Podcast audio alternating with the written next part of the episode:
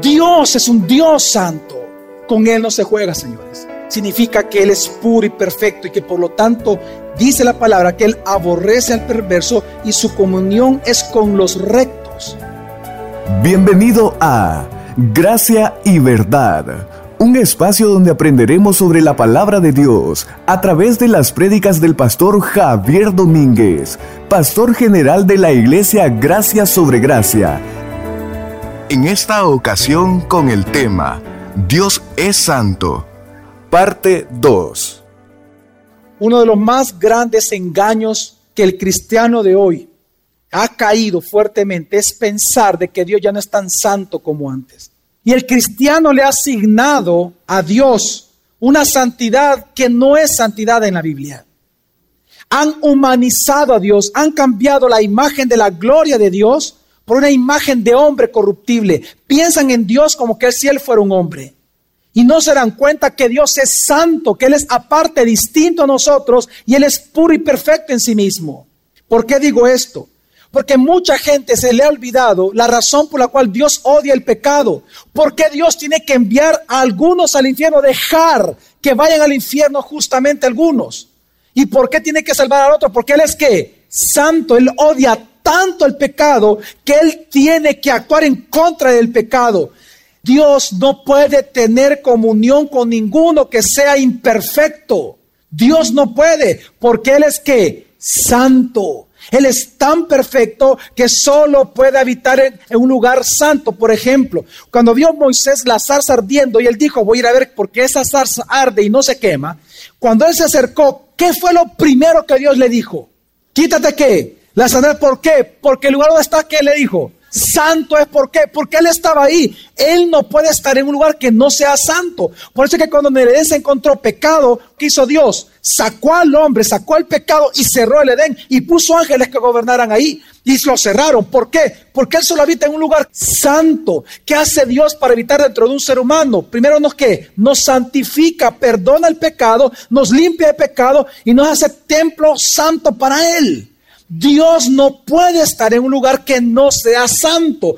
¿Por qué digo eso? Porque esa es la razón por la cual Dios aborrece el pecado. Y por eso es que Él no puede caer impávido ante el pecador. Él no se va a hacer del ojo pacho con un pecador. Él tiene que actuar en justicia porque Él es santo. No lo puede evitar. Dios no puede evitar ser santo. Es imposible para él, lo que en teología se llama lo, lo que Dios no puede hacer. Él no puede ir en contra de su santidad. No puede hacer nada que vaya en contra de la pureza de Él. Por eso es que Él odia el pecado y aborrece al pecador. Dice así Habacuc, capítulo 1, versículo del 1 al 12 y 13 dice. Oh Señor, Dios mío y santo mío. Y santo mío. Muy limpio eres de ojos para ver el mal, y no puedes contemplar impasible el agravio. Dios no puede. Por eso es que vamos a entender mejor la soberanía de Dios. Por eso es que Dios, cuando Él ordena aún la maldad en la tierra y el violador viola, porque Dios ordenó que eso pasara, en ese momento Dios culpa al violador de ese pecado. Dios no es culpable. Y por lo tanto Él tiene que castigar esa situación. Tarde o temprano Dios lo tiene que hacer. ¿Me voy a entender? ¿Por qué? Porque Él es santo. Él no puede permanecer, dice la Biblia, impasible ante el agravio. Él tiene que actuar. Pero ¿cómo es que Él actúa siempre? Justamente. Él es justo en su actuar. Proverbios 3, del 32 al 33 dice. Porque el Señor aborrece al perverso y su íntima comunión es con los rectos. Porque el Señor, ¿por qué lo aborrece? Porque Él es un Dios santo. ¿Qué es aborrecer? Dios no dice que Él odia al pecador. Dios dice que Él lo aborrece. Aborrecer es lo que leímos en Habacuc. La palabra aborrecer significa de que Dios, como Él no puede mirar la maldad, como Él no puede mirar el pecado, son tan limpios sus ojos que cuando alguien está insistiendo, insistiendo, lo que le hace es apartarlo. Él lo aborrece, lo hace a un lado. Dios está en el infierno, Dios va a estar en el infierno. Sí, Dice la palabra de Dios que nada lo puede contener él, sino que él lo contiene todo, incluyendo el infierno. ¿Qué es el infierno? El infierno no es simplemente otra cosa más que el lugar donde Dios eternamente subirá sobre quienes, sobre los impíos. Él los aborrece tanto que él no puede habitar con ellos. Por eso es que él dice, no todo el que me diga Señor yo, entrará en el reino de los cielos. Y me dirán, en tu nombre profetizamos, echamos fuera demonios, y yo diré, apartaos de mí. Ese apartaos es que aborrecer, hacedores de maldad, malditos de mi Padre, apártense de mí. Malditos, ¿a dónde? Al infierno, donde Él va a manifestar su ira. ¿Por qué? Porque Él es santo. Dios es un Dios santo. Con Él no se juega, señores significa que Él es puro y perfecto y que por lo tanto dice la palabra que Él aborrece al perverso y su comunión es con los rectos. Ahora, ¿con quién es su comunión íntima? Con los santos de Dios. Porque Dios solo tiene comunión con santos. Él solo puede estar en un lugar santo. Dios es santo. Para Él habitar en un lugar, estar en un lugar, tiene que ser un lugar santificado. Por eso es que Él sacó a Satanás del cielo. Lo sacó y lo mandó al universo. ¿Por qué? Porque el lugar donde la vida tiene que ser un lugar santo. No tiene que haber imperfección alguna. No puede Dios. Por eso es que Él castiga al pecador. Por eso es que dice, la maldición del Señor gravita sobre la casa del impío, al paso que bendice la morada de los justos. Y esa palabra íntima comunión, ¿sabe qué significa? Es la misma palabra que se ocupa para tener relación sexual. Dios es, su intimidad con nosotros es tan grande pero para eso Dios tiene que limpiarnos de nosotros de pecado primero. ¿Por qué digo esto? ¿Y por qué lo estoy explicando así? Porque debemos de entender que la santidad de Dios, aunque es el atributo más excelente de Dios, es el más difícil de entender de todos. Es más fácil entender la soberanía de Dios que la santidad de Dios. Porque para entender la santidad de Dios se requiere entender su justicia. Si yo a usted les hablara del significado etimológico de la santidad, sus raíces griegas y hebreas, a usted no le serviría de mucho, se lo puedo asegurar. ¿Por qué? Porque simplemente saldría con un concepto, pero no admiraría a Jesús, a Dios mismo. ¿Por qué? Porque para entender la santidad tenemos que ver la disciplina de Dios. Es a través de la justicia que Dios muestra qué tan santo es Él. No lo digo yo, lo dice la Biblia. Leamos lo que dice Isaías capítulo 5, versículo 16, pero leámoslo despacio, entienda bien lo que vamos a leer. Pero el Señor Sebaot será exaltado al juzgar. Vamos a despacio. El Señor será exaltado cuando? Al juzgar. Cuando Él juzgue, es decir, cuando Él ejerza disciplina, Él va a ser exaltado.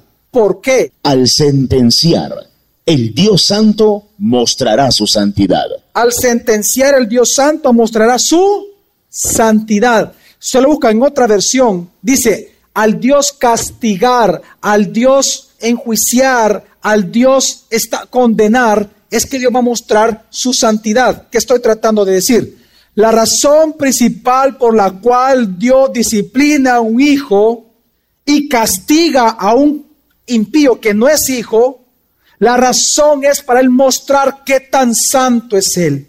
Se lo voy a explicar de esta manera. Un papá que fuera un hombre muy íntegro. Y él comienza a enseñarle a sus hijos sobre integridad.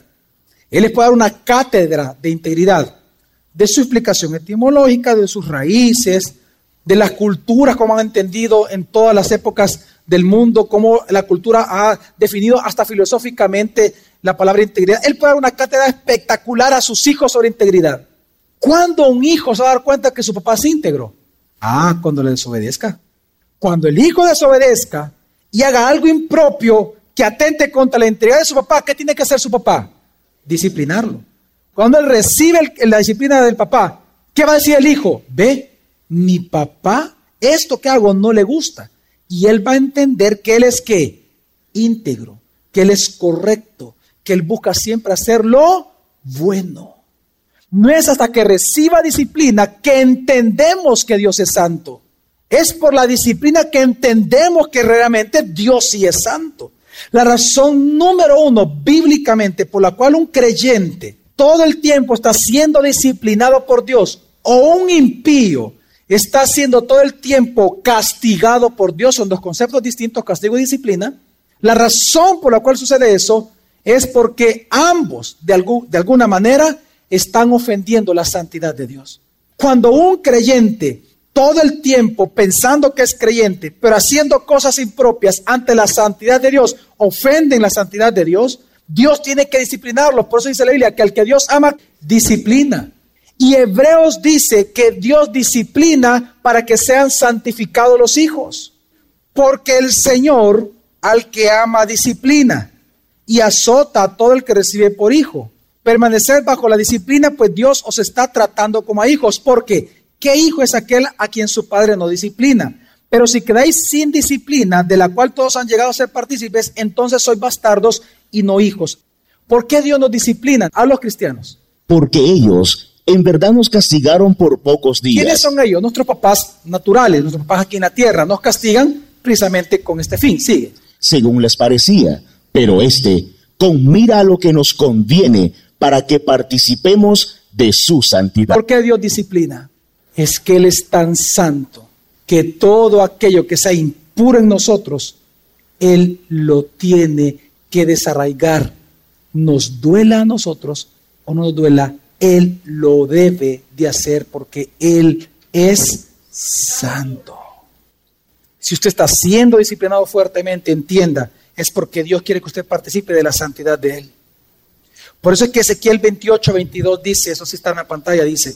Y dirás, así dice Adonai el Señor, oh Sidón, he aquí yo estoy contra ti, y en medio de ti seré glorificado, y sabrán que yo soy el Señor, cuando en ella... Escuche bien, cuando en ella, es decir, en la ciudad, ejecute juicios, y en ella me santifique. me santifique. Es que para Dios mostrar su santidad, Él tiene que ejercer justicia. Por eso es que si hay un lugar donde usted puede perfectamente entender la santidad de Dios, no, no perfectamente, pero de alguna manera, mucho mejor la santidad de Dios es viendo a la cruz. Si hay un lugar donde podemos contemplar la hermosura de la santidad de Dios, es en la gloriosa cruz de Jesucristo. Porque si por alguna razón Dios crucificó a Jesús, lo llevó a la cruz, es por su santidad. Dios es tan santo, tan puro, que Él no puede recuperar una creación para sí mismo como herencia para el Hijo sin antes santificar toda la creación. Y la única manera era muriendo Jesús. Es decir, Dios es tan santo que mató a su Hijo para lograr la santidad en toda la creación. La santidad de Dios es profunda.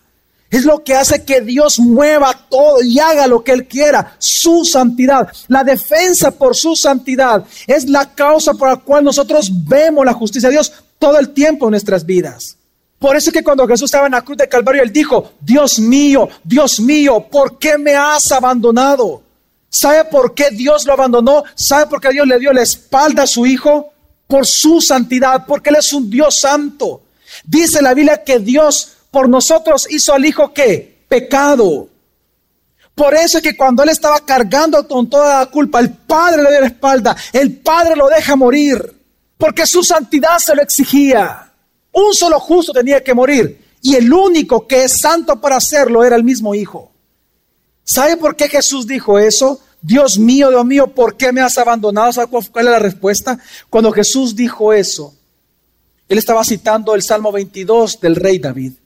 Y ahí da la respuesta, ¿por qué Dios abandona? ¿Por qué Dios castiga? ¿Por qué Dios llevó a la cruz al Hijo, al Mesías? ¿Y por qué lo abandonó en la cruz en ese momento? ¿Saben por qué? Porque Dios es santo. Salmo 22 dice así, del 1 al 3. Dios mío, Dios mío, ¿por qué me has desamparado? ¿Por qué estás lejos de mi salvación y de las palabras de mi clamor? Dios mío, clamo de día y no respondes, y de noche y no hay sosiego para mí. Pero tú eres santo, tú que habitas entre las alabanzas de Israel. No hay sosiego para mí. ¿Por qué? Pero tú eres santo. Dios aborrece tanto al pecado y aborrece tanto al pecador porque Él es santo, santo, santo. Es que el mundo ha sido cegado, mi familia, llamándole Dios a un Dios que no aparece en la Biblia. El día de mañana continuaremos aprendiendo más sobre este tema. Gracia y verdad con el pastor Javier Domínguez. Es una producción de la iglesia Gracia sobre Gracia. Puedes encontrar más recursos como este en nuestra página web, graciasobregracia.org.